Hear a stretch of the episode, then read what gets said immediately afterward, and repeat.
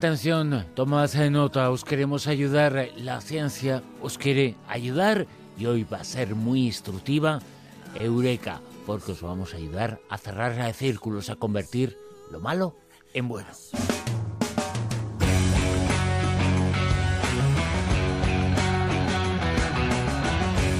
En Onda Cero,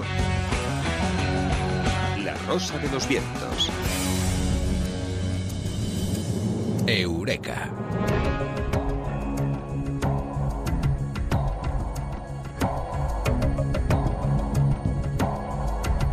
En la vida muchas veces ocurren cosas, ocurren desgracias, ocurren hechos a los que no le encontramos explicación, no les encontramos un porqué. Se arma un círculo enorme, pero ese círculo no se cierra. Hoy te vamos a ayudar aquí, en Eureka, a cerrar los círculos de la vida. Y lo vamos a hacer con Mado Martínez. Eh, Mado, muy buenas, ¿qué tal? Buenas noches, muy bien. Psicología pura, cerrar eh, círculos eh, y con la ayuda que vamos a hablar de una psicóloga, alguien que está triunfando mucho porque está ayudando mucho a la gente a hacer eso, ¿no? A cerrar los círculos, a cerrar las cosas malas de la vida. A cerrar círculos, sí, que, bueno, cerrar círculos eh, implica superar un proceso de duelo que pues puede ser por una pérdida, eh, por un ser querido, por un desamor, una mala situación, una pérdida económica, muchas cosas, ¿no? Y lo vamos a hacer con, con Alia Esquivel porque Alia Esquivel es psicóloga clínica, especialista en salud mental, máster en terapia familiar, doctora en psicología humanista y un montón de cosas más.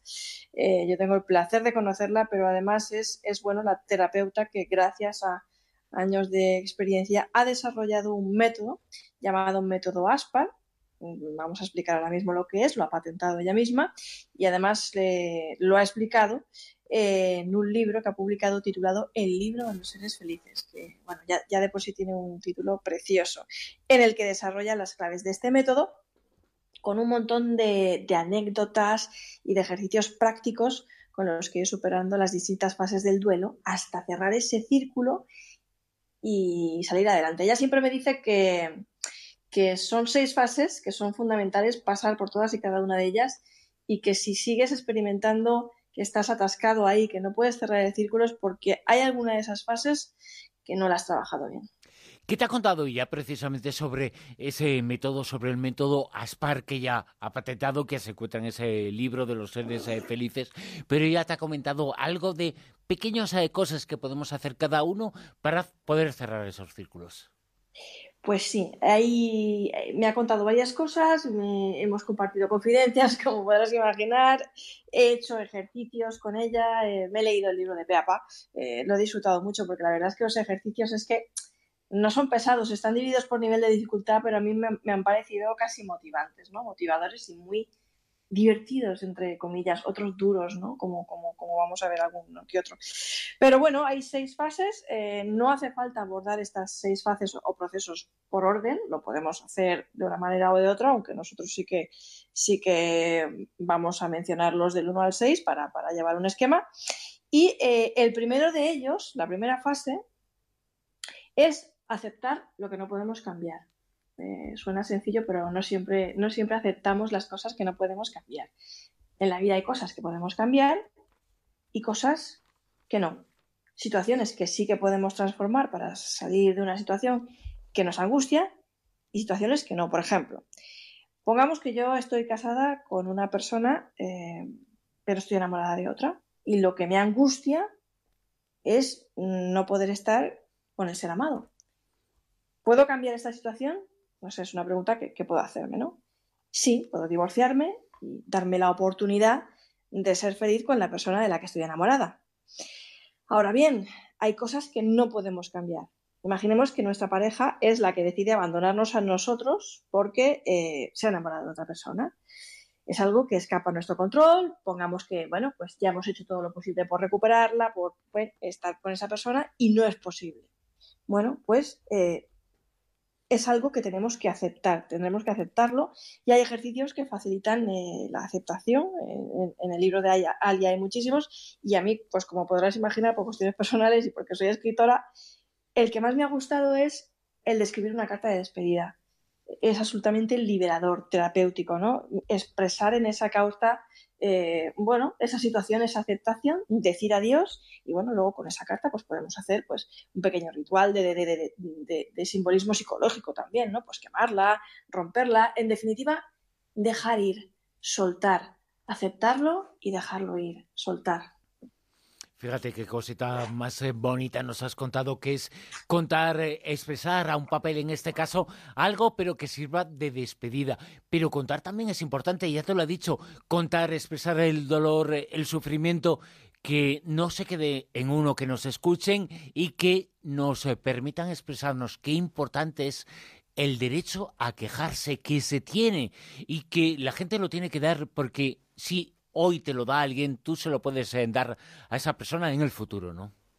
Sí, y a veces no nos quejamos. Mm, pienso que hay dos cuestiones fundamentales por las que no nos atrevemos a, pasar al paso número dos. Que el paso número dos, según el método ASPAR de, Alia Esquivel, es sentir el dolor para desahogarlo.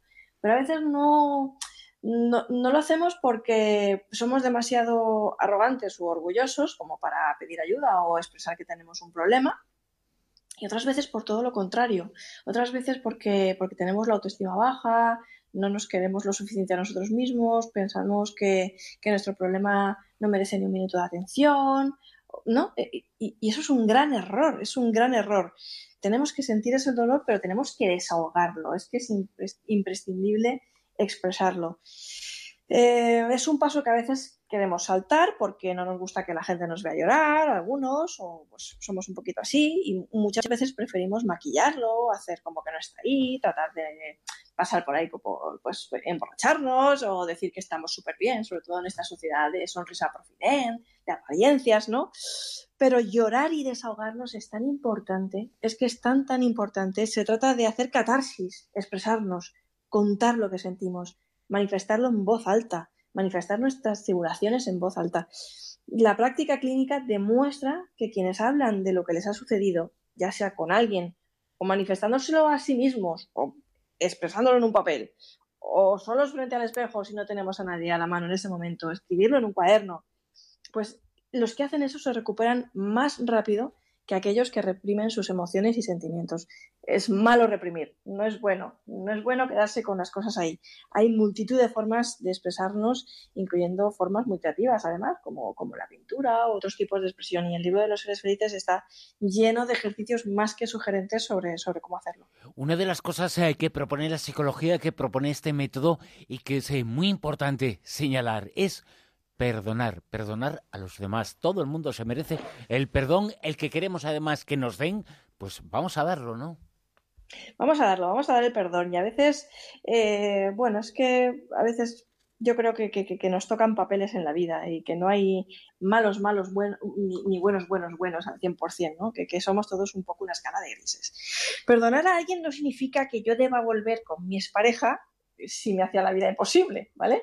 Simplemente perdonarla, pero a nivel más por mi salud mental que por esa persona. Al fin y al cabo, yo siempre digo que cuando odias a una persona y tienes resentimiento contra algo, el único que sufre eres tú, porque es que la otra persona ni se entera. O sea, el único que, realmente está sufriendo con ese resentimiento eres tú.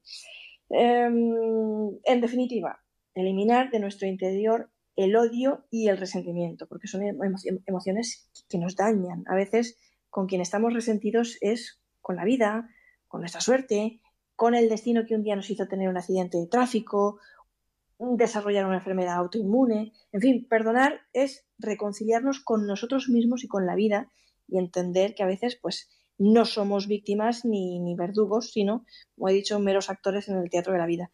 Hay formas de decir adiós al resentimiento de reprogramar nuestros pensamientos y, no podemos extendernos en ellas porque tenemos que seguir pasando pasos, pero en el libro de los seres felices se especifican varios ejercicios y tareas que facilitan el perdón. Otra de esas eh, tareas tiene que ver mucho con eso que has dicho. Hay que perdonar, pero no hay que volver con los mismos eh, pasos sobre lo ocurrido. Eso no significa perdonar, hay que constantemente reinventarse. Reinventarse, sí. Bueno, y con lo de perdonar, y a mí me gusta mucho una frase de Kennedy también que decía que perdona a tus enemigos, pero no te olvides de sus nombres. es que soy un poco claro, de lo que te han hecho, ¿no? claro. Perdonar, pero no olvidar. Claro, porque si no, cometemos, o sea, corremos el riesgo de volver a caer sobre la misma piedra. Y de lo que se trata un poco es de aprender y salir adelante, ¿no? Eh, perdonarnos a nosotros mismos también es importante. ¿Por qué? Pues porque cargamos tantas culpas a veces, tantas inseguridades, autoestima baja, remordimientos, cargamos culpas a veces sin saberlo. Eh, no sé, creo que, que a veces somos nuestro peor enemigo, jueces sin piedad de nuestras propias acciones. Es importante superar estas cosas y, hay tareas y ejercicios que pueden sernos de gran ayuda para, lograrlo. Hay que cambiar culpas por responsabilidades, comprometernos con la persona que queremos ser y hacer infinidad de cosas, ¿no? Pero, pero no quedarnos ahí en esa situación de, oh, qué malo que fui, o qué, mal me porté, o, no puedo con esta forma, no puedo volver las manecillas del reloj al pasado si yo lo hubiera hecho de otra manera, qué mal me siento, cómo, cómo, cómo me avergüenzo de mí mismo. Bueno, bien, vale, bien, hiciste una cosa. La próxima vez que te pase eso, ¿cómo te gustaría reaccionar o, cómo quieres que vuelva a, presentarse la situación si tuvieras una nueva oportunidad? Vale, trabaja en ello, eh, especifica nuevas conductas, comprométete y, y, sal adelante, porque no nos podemos quedar anclados en, en la culpa. Es un sentimiento que nos mina por dentro. Vamos eh, a recapitular esos eh, pasos eh, que cita Alia Esquivel, que hay que realizar, que cita en el libro de los seres felices para ser feliz. Vamos a cerrar ese círculo, pero vamos a decir que, uno, hay que aceptar lo que no podemos cambiar. Dos, hay que sentir el dolor para desahogarnos. Tres, perdonar sin combatir. Y cuatro, perdonarnos a nosotros mismos. ¿Cuál es el quinto punto? Aprender a vivir con las consecuencias. Ese es el quinto punto. Es decir, si podemos cambiar las circunstancias, las cambiamos, lógicamente, eso sería lo primero, pero si no podemos cambiarlas, tendremos que adaptarnos a una nueva situación, que puede ser una enfermedad crónica, una limitación, una pérdida, y aprender a vivir con ello. Como me dijo una vez un médico al que entrevisté hace mucho tiempo, una frase que a mí me encanta, en la vida o te aclimatas o te aclimueres, o sea, es que no, no te queda otra. Y en realidad es una cuestión de, madurez. Hay, hay, muchos ejercicios que podemos hacer para progresar en este proceso de, aprendizaje, como dice Alias Esquivel en su libro El libro de los seres felices, de escalas psicológicas, de depuración de relaciones, erradicación de vicios, eliminar también a gente tóxica en nuestra vida, de aprendizaje, de reinvención, una palabra a mí me encanta porque es un concepto que implica muchas cosas y, bueno, eh, pueden llegar a ser muy motivantes. Esta frase realmente puede llegar a ser muy motivante. ¿Y qué tenemos que hacer eh, para cerrar ese círculo? ¿Qué es eh, lo último que podemos proponer en nuestras vidas para que sean mejores? Lo último, lo último para recobrar pues esas ganas de vivir, esa, esa fuerza emocional interior es eso, ¿no? Recobrar las ganas de vivir, recobrar la fuerza interior, querer salir adelante. Y hay muchísimas cosas que podemos hacer para recuperar el interés por la vida. Pensar en el futuro, planificar. Es tan divertido planificar, tan necesario. Es que nuestro cerebro necesita planificar cosas. Yo siempre lo digo. ¿Qué queremos hacer a corto plazo si todo va a nuestro favor? ¿Vale? Porque planificar no significa controlar, simplemente que yo voy a hacer esto y esto y esto si todo va a mi favor si no, pues haré esto, esto y esto otro. Podemos localizar nuestras áreas de oportunidad, descubrir nuestros talentos, nuestro potencial, porque nosotros tenemos mucho potencial, todos y cada uno de nosotros, aunque no lo sepamos, no nos podemos llegar ni a imaginar el potencial que, que tenemos. Hacer cosas nuevas, hay que hacer cosas nuevas. Hay tantas cosas que todavía no hemos hecho y tal vez si las probamos nos encantarían. Hagamos una lista, ¿no? Yo propongo que hagamos una lista y probemos a hacer una nueva, una actividad nueva cada día. Por ejemplo, ya nos contarán los oyentes si, si lo ponen en práctica.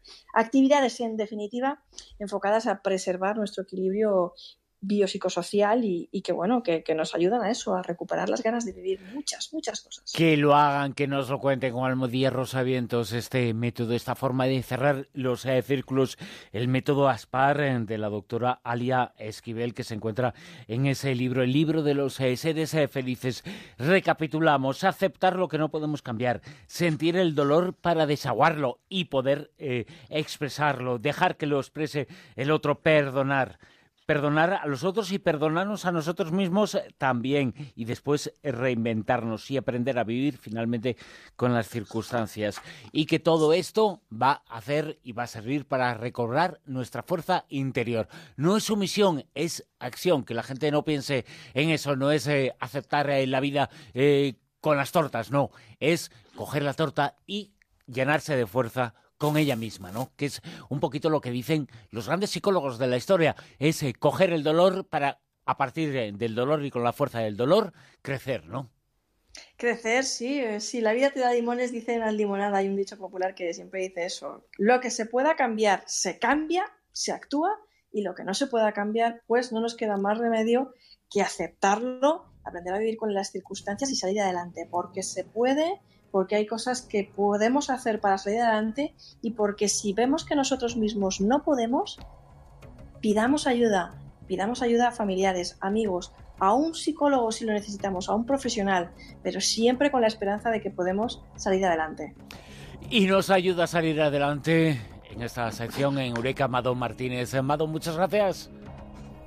A vosotros un abrazo.